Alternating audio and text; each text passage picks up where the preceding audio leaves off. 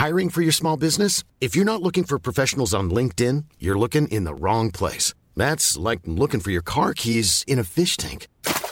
LinkedIn helps you hire professionals you can't find anywhere else, even those who aren't actively searching for a new job but might be open to the perfect role. In a given month, over 70% of LinkedIn users don't even visit other leading job sites. So start looking in the right place. With LinkedIn, you can hire professionals like a professional. Post your free job on linkedin.com slash people today. Wenn ich Teil von Gerüchten bin, was, lieber Rolf, möchtest du zuerst besprechen? Wenn ich Teil von Gerüchen bin. Von Gerüchen?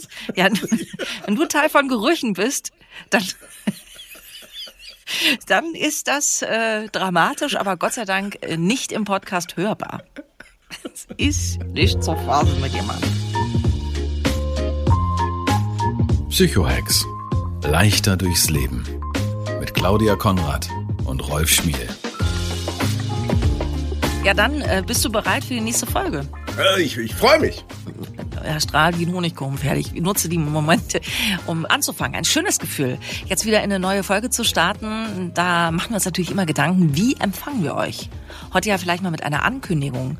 Ihr hört äh, Rolf und mich ja jetzt entweder am Handy oder am Rechner, daheim oder unterwegs, aber ihr könnt Rolf auch demnächst sehen. Rolf, du wirst auf der Bühne stehen. Magst du uns mal ein bisschen verraten, was uns denn erwarten wird bei dieser Psycho-Hex-Show? Ja, ich habe das große Glück, dass Menschen mir das Geschenk gemacht haben, dass ich auf Bühnen in Deutschland auftreten darf mit einem Abendprogramm. Die Show heißt Psychohacks, die Psychologie-Show für ein besseres Leben. Und wir werden dort in dieser Show mit den anwesenden Gästen, und ich hoffe, es kommen ein paar Menschen, Psychologie noch mal ein bisschen anders erleben als hier. Wir haben vor allem eine sehr starke Unterhaltungsorientierung. Es wird überraschende Übungen geben. Es wird sehr lustig werden. Also der Anspruch oh. ist, dass es Deutschlands lustigste Gruppentherapie wird. Das kann man jetzt nicht so erwarten, wenn man mich hier im Podcast erlebt, dass das lustig werden könnte. Aber tatsächlich haben wir aus meinem Repertoire von über 100 Psychohacks die verrücktesten und unterhaltsamsten rausgesucht, die gleichzeitig aber auch einen großen Lernwert haben. Das heißt also, wer die Psychohacks-Idee hier gut findet, wird sich in der Show extrem wohlfühlen kann mich dann auch noch live erleben und wer Menschen mitbringt, die vielleicht nicht so viel Verständnis für Psychologie haben, die werden aber gut gelaunt und heftig lachend nach Hause gehen. Werden denn die Menschen, die im Publikum sitzen, nur lachen oder werden die auch zu Wort kommen, wenn die das mögen natürlich nur? Es wird auch einen sozusagen interaktiven Teil im zweiten Teil geben, aber es ist jetzt nicht so, dass die dann bei mir auf die Couch kommen und sich dort über Stunden von mir therapieren lassen. Nee, das können wir nicht machen, weil unsere Psychoex, so wie den Podcast, wenden sich ja nicht an Menschen, die tatsächlich eine bittere Diagnose mit sich rumtragen, sondern einfach Leute, die mit dem Alltagswahnsinn manchmal herausgefordert oder sogar überfordert sind. Und für die machen wir diesen Podcast und ebenso die Show es gibt witzige Geschichten, es gibt überraschende Experimente, man wird eine Menge Spaß haben, viel lernen und hinter sich und andere besser verstehen. Das klingt cool. Sag uns doch bitte, wo wir die Tickets kriegen. Also einfach auf psychohacks.live gehen oder einfach Psychohacks ins Internet eingeben und Tickets. Dann gibt es Anbieter wie Eventim und die ganzen großen Vorverkaufsstellen, wo man einfach solche Tickets online ordern kann. Rolf ist auch in dieser Show mit euch im Gespräch auf die eine oder andere Weise. So erfahren wir natürlich am besten, was euch bewegt und wozu ihr euch noch einen Psychohack wünscht. Hier bei uns im Podcast geht das ganz einfach über die Mail podcast.psychohex.de. Das hat Gabi in ihren Rechner getippt und äh, hat uns Folgendes geschrieben. Vielen Dank, ein Podcast zum Durchsuchten. Danke, liebe Gabi. Und sie fragt, bekommt mein Thema, wie begegne ich Gerüchten, auch einen Platz im Themenkreis? Und Gabi geht's da ganz konkret um die Frage, wenn man selbst zum Thema wird, ist es besser zu leugnen oder Punkt, Punkt, Punkt? Keine Ahnung. Und die Art, wie du das geschrieben hast, Gabi, zeigt uns, du stehst gerade ganz schön unter Strom in der Sache. Rolf, im Kollegenkreis zum Gesprächsthema zu werden, ist immer mies. Ist weglächeln, aussitzen die beste Methode oder was rätst du? Jetzt äh, sage ich etwas, was ich gar nicht gerne sage, aber es kommt drauf an. Lass uns mal analytisch hingucken, welche unterschiedliche mhm. Facetten es gibt, warum man zum Gerücht werden kann. Als ich vorher als ich diese Mail überflogen habe, habe ich irgendwie gelesen, es ginge um Gerüche. Dann, dann ist schon eine spezielle Frage, wenn man sozusagen in diesem Dunstkreis unterwegs ist. Aber dann habe ich kapiert, ah nee, es geht um die psychologische Dimension der Gerüchte. Aber es ist ähnlich wie ein Furz, muss man sagen. Unangenehm, wenn man die zu riechen bekommt, aber es ist völlig normal, dass sie auftreten. Weil tatsächlich mit Gerüchten verdauen wir ungeklärte Realitäten. Das heißt also, ein Gerücht kommt auf, wenn bestimmte Menschen etwas denken, wie etwas sein könnte. So, mhm. und jetzt, weil das ist ja ein Gerücht. Es geht ja um Gerücht. Es geht nicht darum, um üble Nachrede. Es geht nicht darum, du hast tatsächlich etwas getan, was andere weitererzählen, sondern es wird eine Vermutung, eine Möglichkeit kommuniziert. Und das macht das Ganze so herausfordernd. Verstehst du, was ich meine, Claudia? Ich höre die Worte wohl. Also in meinem kleinen äh, Nicht-Psychologinnen-Köpfchen äh, gibt es zwei Varianten von der äh, Sache. Die eine ist, es stimmt, die andere ist, es stimmt nicht. Ne? Das eine ist, äh, Melanie hat was mit dem Chef und das andere ist, Melanie hat was mit dem Chef, um Melanie was anzuhängen. Aber vielleicht hat Melanie ja was mit dem Chef. Ne? So, jetzt ist die Frage, was tut Melanie? In Fall 1 und Fall 2. Das ist äh, tatsächlich, weil ich kenne das aus, es gab bestimmte Gerüchte, als ich ein junger Mann war und mir das noch zutraute, äh, gab es von meiner Studentenwohnung entfernt nicht mal 80, 100 Meter eine sehr, sehr beliebte Studentenkneipe. Und weil ich ein Gentleman war, und das glaubt man mir heute nicht mehr, äh, und nicht ein geifernder, gieriger Sack, habe ich dann und wann wirklich Freundin zum Parkhaus oder Taxistand gebracht und bin danach brav ins Bett gegangen. Mhm. Aber es entstand natürlich das Gerücht, der hat irgendwie jeden zweiten Abend eine andere am Start. So, weil die Leute gesehen haben, dass wir gut gelaunt rausgegangen sind und man vorher miteinander geredet hat. Und das ist also ein, für mich ein typisches Gerücht. Es gibt einen ja. wahren Kern, der geht mit Mädels weg, der geht mit denen Wohin wissen wir nicht. Und weil man mir das zutraute, wurde daraus, Rolf hat permanent andere Mädels abends daheim. Many of us have those stubborn pounds that seem impossible to lose, no matter how good we eat or how hard we work out. My solution is PlushCare. PlushCare is a leading telehealth provider with doctors who are there for you day and night to partner with you in your weight loss journey. They can prescribe FDA-approved weight loss medications like Wagovi and Zepbound for those who qualify. Plus, they accept most insurance plans. To get started, visit plushcare.com slash weight loss. That's plushcare.com slash weight loss. Aber das ist doch jetzt ein sehr gutes Beispiel, was Gabi weiterhelfen kann. Weil Gabi hat es nicht konkretisiert, was bei ihrer genaue äh, Phase ist. Aber wir nehmen jetzt mal diese Situation von dir, Rolf. Hast du denn dann, als du mitbekommen hast, man redet über dich, gegrinst und gedacht, lustig? Äh, Gabi ich scheint ihre gefeiert. Situation ja, aber Gas geht bei Gabi, glaube ich, gerade nicht so. Die feiert ja. das nicht. Das heißt also deswegen, äh, was tut man da? Also einfach warten, bis es vorbei ist oder auf die Personen, die die Gerüchte in die Welt gesetzt haben, zugehen. Was rätst du? Das Problem ist, wenn Gerüchte im Umlauf sind, weiß man ja gar nicht, wer was wen wann erzählt hat. Und hoffentlich kriegt man es gar nicht mit. Aber jetzt mhm. machen wir mal den einfachen Weg. Man weiß, wer tatsächlich bestimmte Dinge rumerzählt. Mhm. So. Und dann muss man sich fragen, stell ich den zum Gespräch und muss dann aber auch zur Wahrheit stehen. Das ist das Problem. Wenn tatsächlich an dem Gerücht was dran ist und ich mache eine Konfrontation, dann muss ich damit reden, dass der andere fragt, ja, dann sag doch mal, was wahr ist. Mhm. Und wenn mhm. man dann sagt, das geht dich gar nichts an, steigert man entsprechend das Gerücht. Also, mhm. Schritt eins, echte Klarheit für sich darüber haben, was tue ich und wie stehe ich dazu. Weil ganz häufig entstehen Gerüchte über Dinge, die wir nicht wollen, dass andere sie weitererzählen. Mhm. Weil sonst würden wir es selber weitererzählen. Und der Psycho-Hack ist entwaffnende Ehrlichkeit. Mhm. Ich habe dann teilweise dann das lauter kommuniziert. Sag mal, Andrea, soll ich dich noch zum Parkhaus bringen?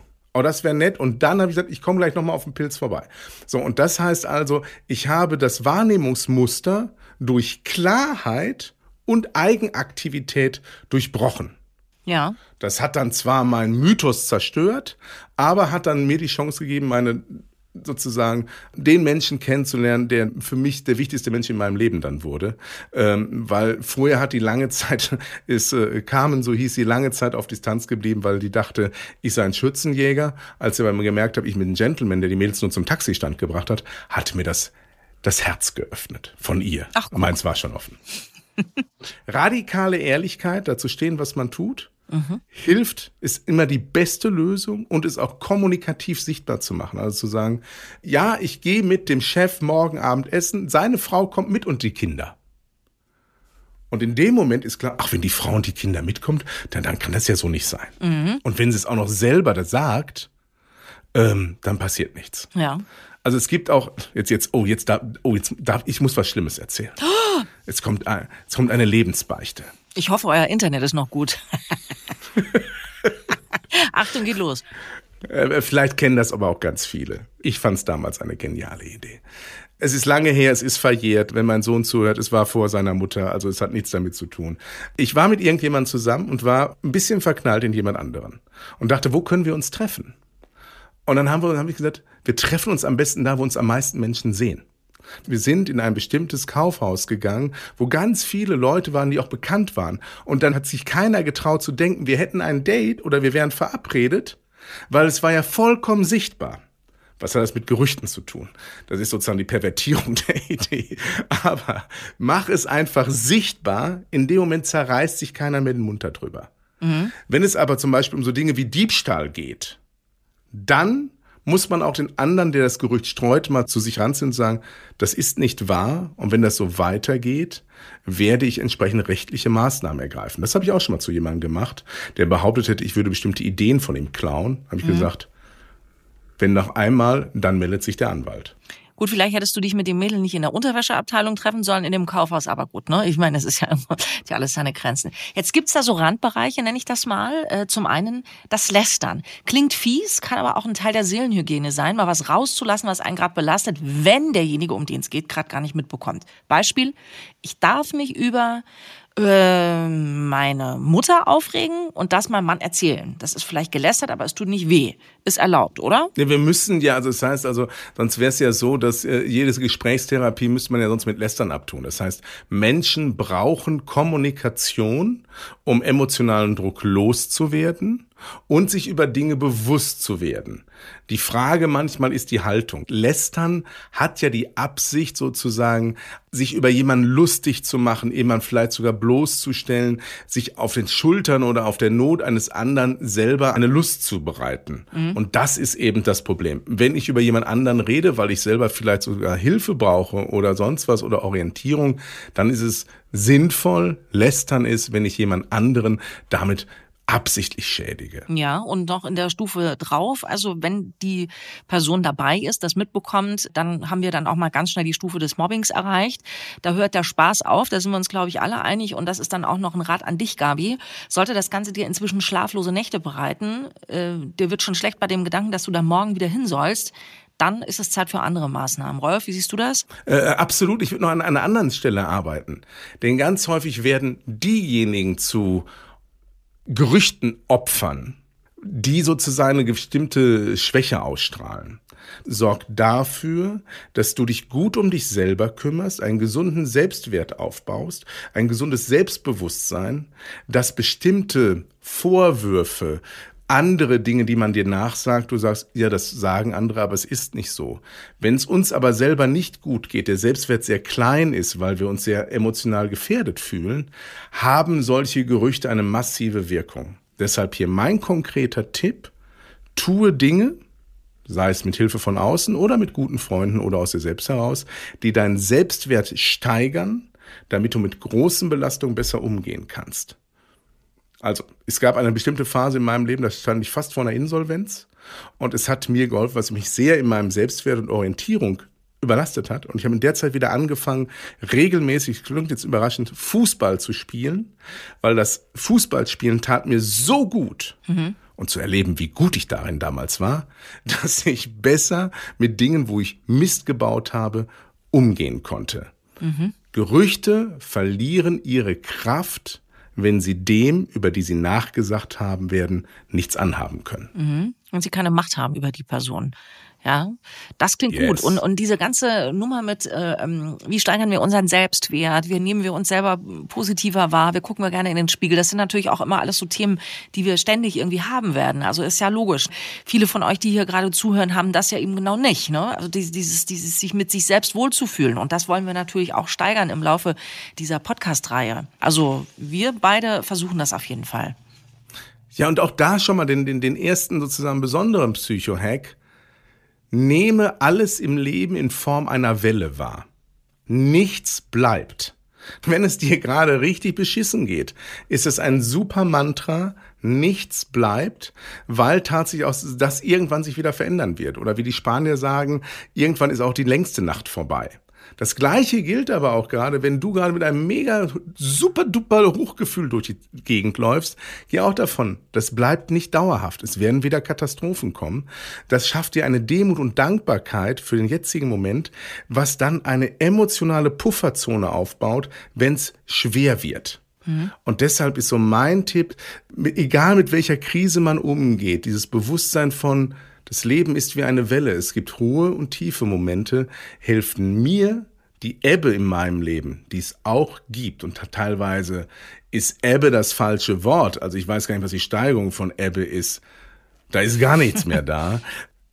Jede Ebbe ist irgendwann vorbei, irgendwann kommt wieder die Flut und dann ist wieder genügend Platz zum Surfen da. Zwischenzeitlich einfach mal das ertragen können und zu wissen, es wird wieder besser werden. Und vielleicht könnt ihr ja auch, wenn es gerade bei euch so ein Moment ist, wo, wo ihr sagt, boah, ey, ist ja nicht auszuhalten, euch einfach die äh, Stöpsel in die Ohren stecken und uns zuhören, ein bisschen durchscrollen und gucken, irgendein Thema ist immer dabei, was gerade gut passt für euch. Vielen Dank, dass ihr heute zugehört und mitgefühlt habt. Vielen Dank für eure Likes, eure Bewertungen und Abos. Das hilft uns wirklich zu sehen, ob wir auf dem richtigen Pferd sitzen. Passt auf euch auf. Hot! Halt die Backen. Immer muss man nochmal nachklappern hier. Psychohex. Leichter durchs Leben mit Claudia Konrad und Rolf Schmiel. Jetzt hier abonnieren.